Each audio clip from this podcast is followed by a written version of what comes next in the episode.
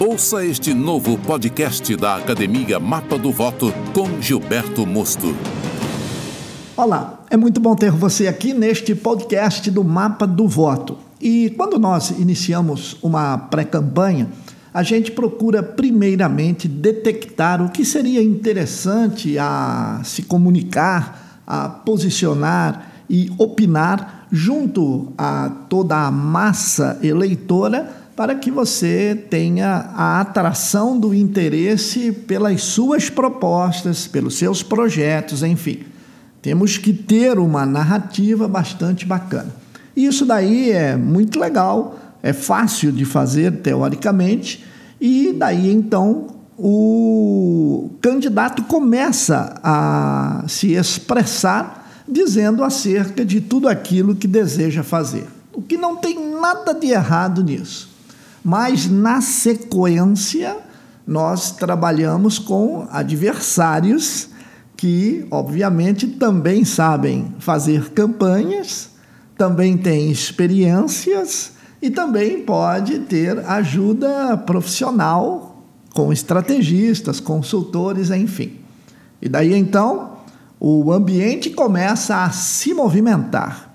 E neste momento que se movimenta, o que ocorre? Ocorre que, às vezes, dependendo da estratégia do adversário, ele acaba por pautar a sua campanha. Em outras palavras, se coloca determinadas narrativas em forma de isca e você é obrigado a mudar toda a comunicação da sua campanha para que você normalmente venha a se defender do que lhe foi colocado pelo adversário. Isso não é um ataque, isso é pautar a sua campanha. Por quê? Porque dependendo do grau de intensidade desse tipo de colocação narrativa e demonstração de que você está nas cordas e precisa se defender, isso pode perdurar por um tempo. E dependendo do tempo que isto perdurar, ou seja, de acordo com que essa narrativa começa a ser debatida entre todos na sua cidade, você consome um tempo tão grande que você acaba tendo que trocar a sua comunicação, mudar o foco e partir para um outro segmento, além de se é, vamos dizer assim, defender-se a cada instante, a cada ataque, dependendo do tipo de ataque, principalmente. Bem, então o que acontece? Tecnicamente, chamamos isso de que o adversário conseguiu pautar sua campanha. Como num jogo de vôlei, você tem uma vantagem. Então, ele, o adversário, colocou uma vantagem sobre você. Agora sim, ele tem uma vantagem e você tem que acabar revertendo isso. Para reverter essa vantagem, você tem que marcar um ponto e ainda fazer um outro. Então são duas ações. E isso daí não é muito simples, porque ele às vezes pode ter colocado um primeiro dado, uma primeira informação, uma primeira narrativa, e essa narrativa pega e ele pode colocar uma sequente narrativa como segundo ponto, e aí você começa a ficar cada vez mais encurralado. Para sair disso, você tem que criar um caminho de comunicação novo para que você amplie o foco dos eleitores, verificando esta novidade ou este no, nosso novo ponto a ser colocado e que induza o eleitor a teoricamente esquecer aquela última informação colocada por ele para começar a absorver a informação colocada agora por você. Então, é exatamente esta defesa que nós falamos que você se defende atacando. Mas, às vezes, você pode ter essa nova comunicação seguindo um caminho limpo, novo, que ainda não havia sido explorado, como por exemplo, vamos colocar aqui que é um hospital de especialidades. Pronto.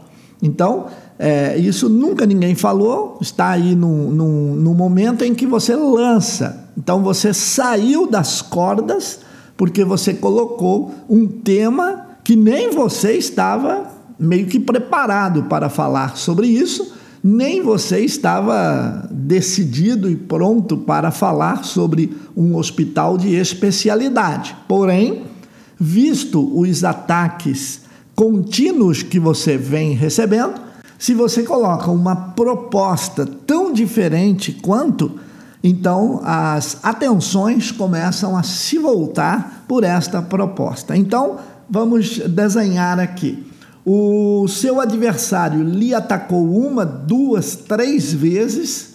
Ele mudou a comunicação da campanha, sim, ele ganhou vantagens, falando sobre você em possível desconstrução da sua imagem. Mas no meio disso tudo, você trouxe então esta demanda nova num projeto inédito que é o Hospital de Especialidades, que ninguém havia falado ainda sobre ele, e isso se torna a nova pauta da cidade.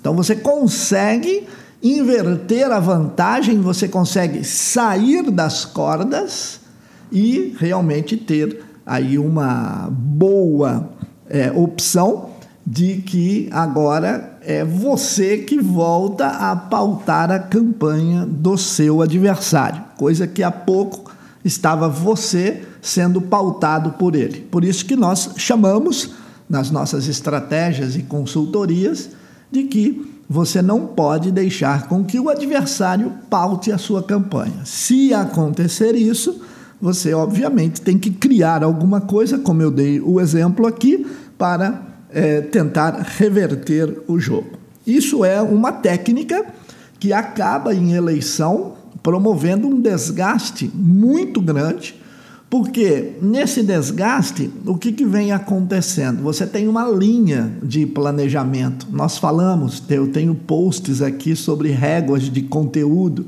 Você tem um planejamento de comunicação. E de repente em razão desse planejamento de comunicação, você tem que parar tudo, reformular tudo, para que então volte novamente a você ter a vantagem a seu favor. Tá certo?